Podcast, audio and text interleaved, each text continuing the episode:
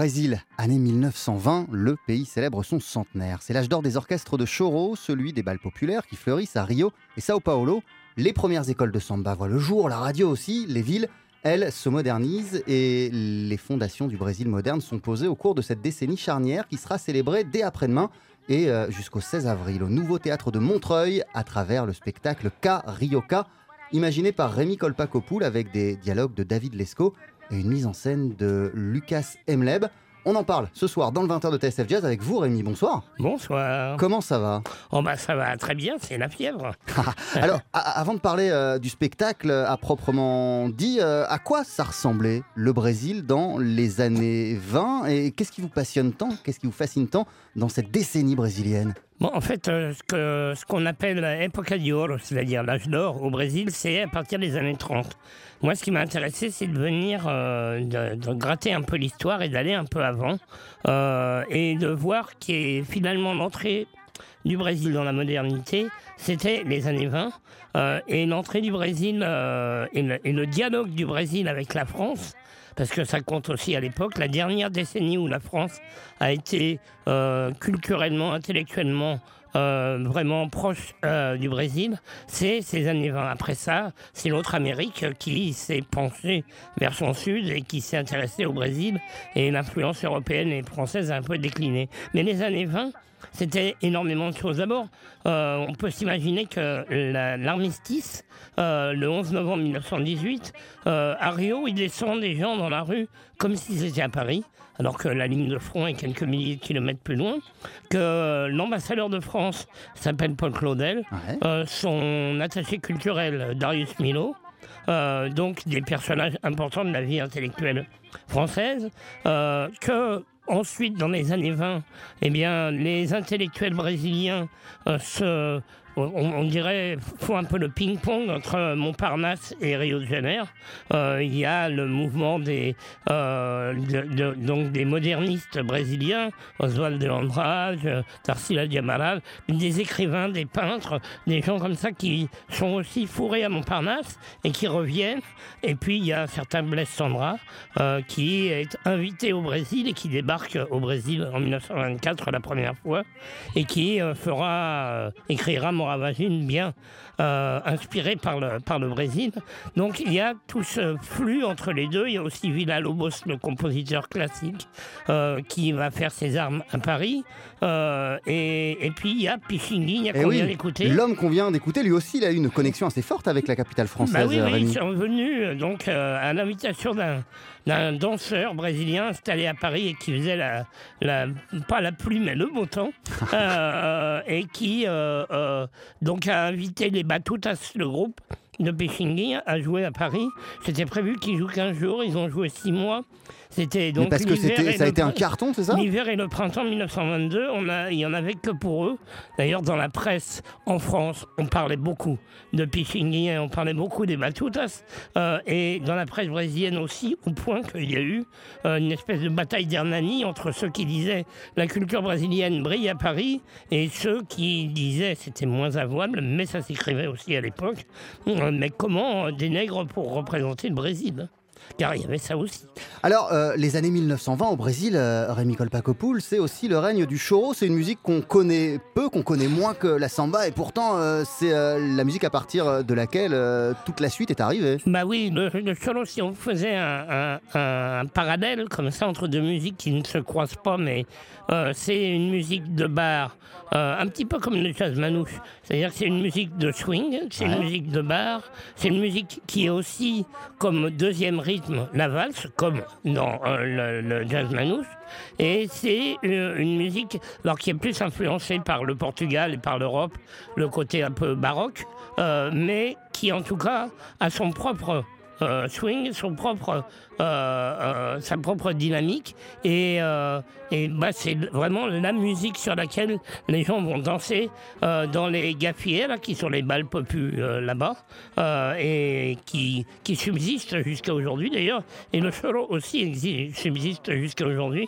Et ouais, Pinchin Guinia qu'on a entendu, il continue à être célébré. Um a zéro le morceau qu'on a écouté, continue d'être joué, même dans le jazz, il y a plein de gens qui le reprennent tout bah le oui, temps. Absolument, moi je me rappelle d'avoir vu des musiciens, même dans les années 70, comme euh, euh, Philippe Catherine, le guitariste belge, euh, jouer des morceaux de, de, de et bah, quand Hamilton d'Hollande, immense joueur de, de, bandoline, de bandoline brésilienne, et m'enregistre un disque, eh bien, il invite des gens comme Winton Marsalis. Euh, et qui s'y prête très bien et finalement qui s'y retrouve. Mais du coup, euh, Rémi, pour bien comprendre, le choro dans les années 1920, c'est la musique des villes, c'est la musique. Euh, c'est la, musique d'avant la samba. Voilà, mais c'est une musique plus instrumentale, mais pas seulement. Je dirais, que c'est une musique qui croise, qui est déjà installée, qui est installée depuis le début du siècle, et qui croise les débuts, les, les, prémices de la samba, euh, on dit d'ailleurs le samba au Brésil qui est assez masculin jusqu'à aujourd'hui, mais en France c'est devenu féminin. On va savoir pourquoi. Euh, euh, et, du coup, vous vous dites le ou la samba? Moi, moi, je dis la samba parce que si on arrive en disant le samba, on a l'air un peu cultureux. non, non, je fais comme tout le monde. On dit la, ici, on dit la samba. Voilà mais au Brésil, c'est Usamba. Pinching Guinia, est-ce qu'on peut en dire encore quelques mots? Pourquoi est-il aussi incontournable, Rémi?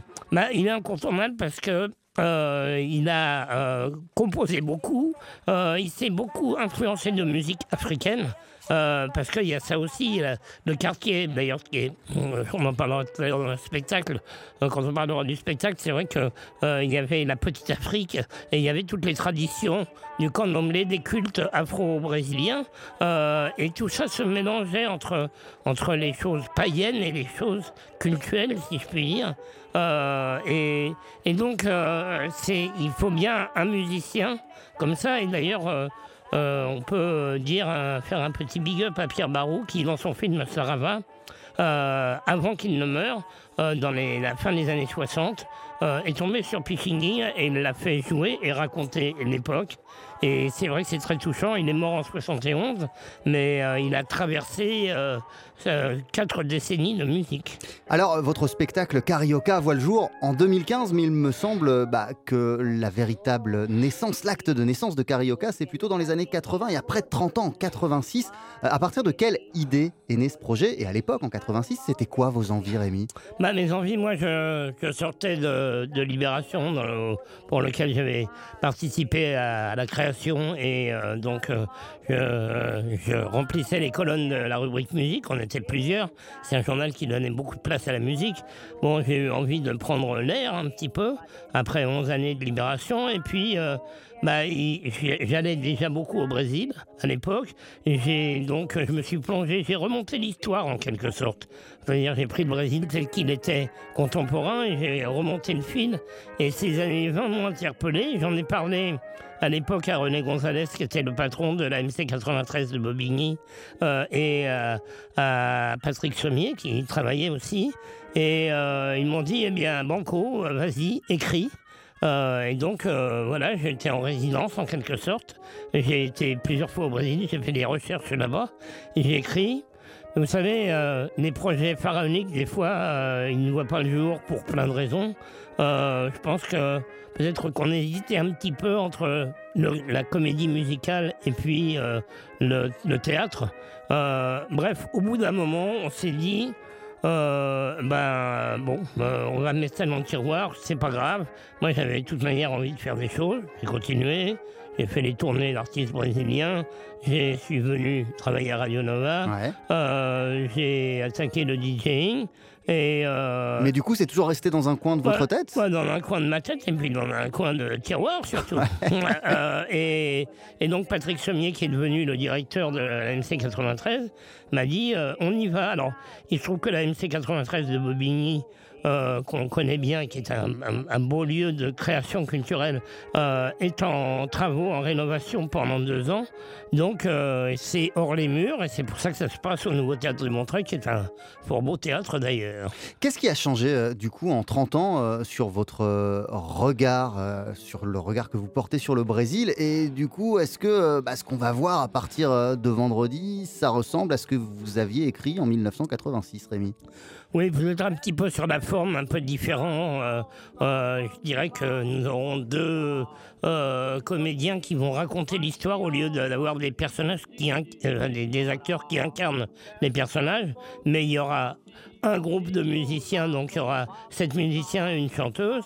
il y aura des danseurs et donc il y aura ces comédiens pour nous guider dans euh, les méandres de ces, de ces années 20. De ce point de vue, ça n'a pas tellement changé. Ça a changé un peu dans la forme. Euh, on a réduit aussi les tableaux. On est passé de 9 à 7. Euh, mais bon, je, pense que la, comme, comme on dirait, la substantifique moelle est restée. Ah, le projet K Ryoka, c'est de vendredi jusqu'au 16 avril au Nouveau Théâtre de Montreuil. On en parle juste avant dans le 20h de TSF Jazz avec vous, Rémi Colpacopoul. Et parmi les acteurs du spectacle, il y a Mariana de Moraes, la fille de Vinicius, qui est également. La petite fille. La petite fille de Vinicius de Moraes, pardon, qui est également chanteuse. Et que voici tout de suite sur TSF Jazz.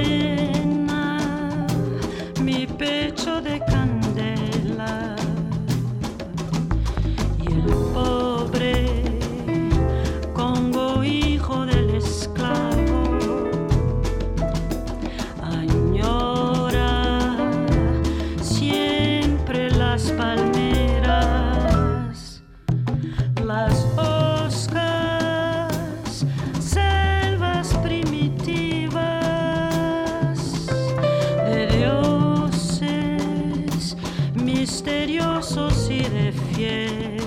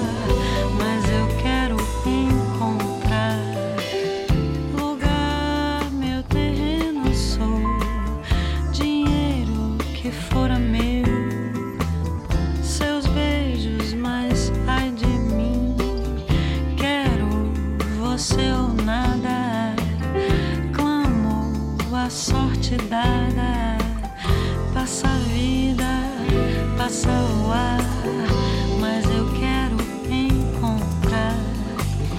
Passa a vida ferida, passa o ar, mas eu quero encontrar. Os velhos amigos, os dias fingidos, clarão do ar, as caras fingidas que beijam na face.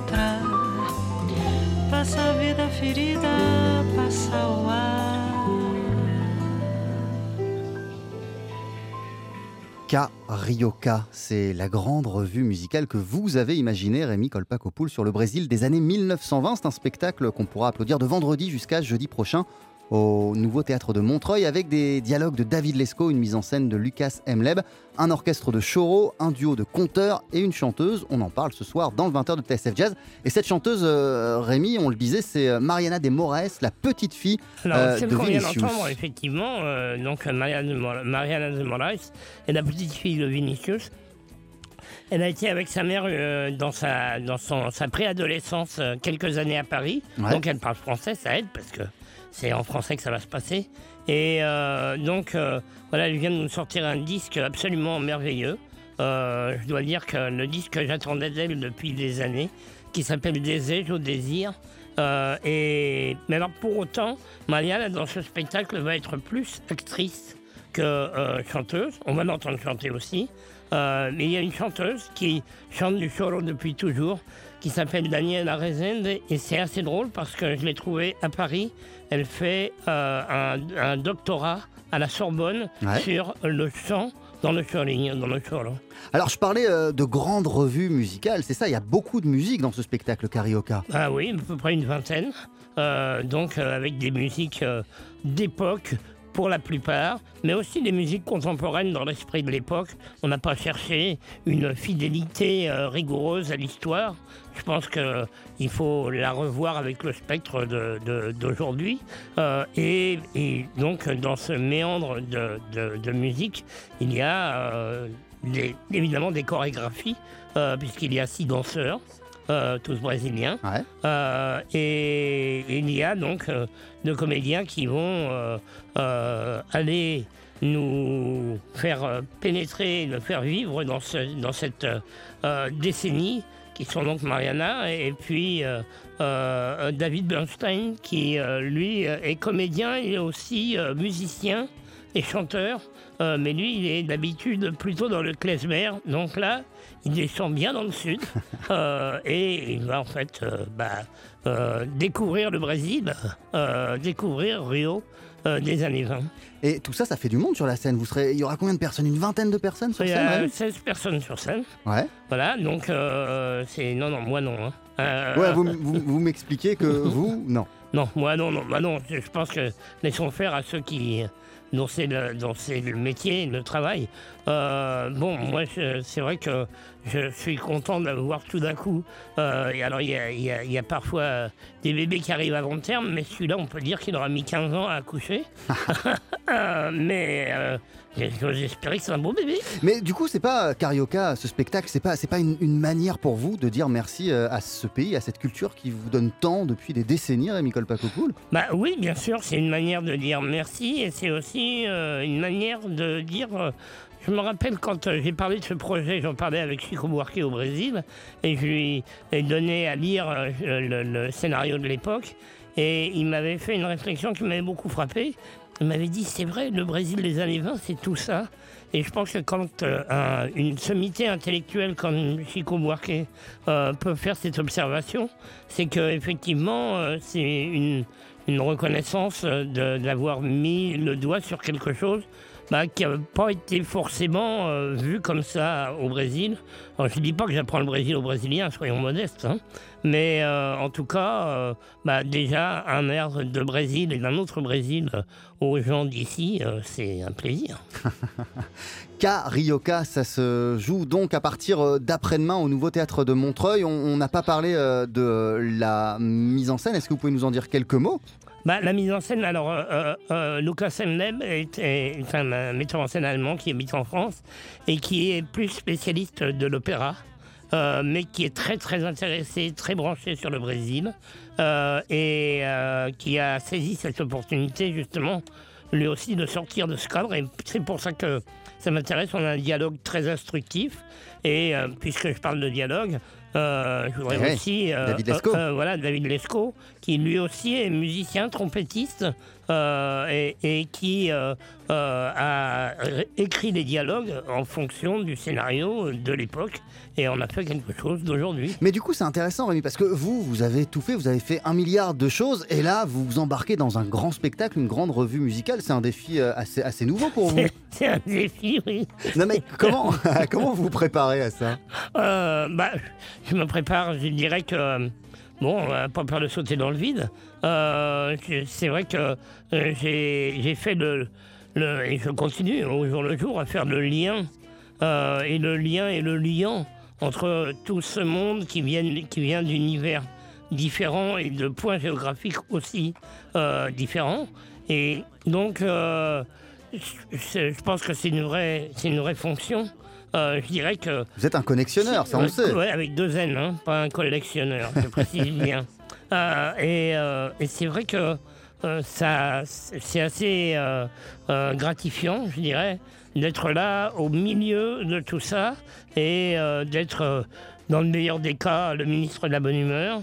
Et puis, euh, bah, euh, tous les jours, il y a des, euh, des petites choses à régler. Mais du coup, c'est important d'être le ministre de la bonne humeur quand il y a tous ces petits détails à régler. Mais justement, c'est un- super important d'y être tous les jours. Et puis, finalement, je me, je me contenterai jamais d'être, euh, euh, de, de disparaître au moment où le, le truc prend forme. Mais bon, dans l'ombre.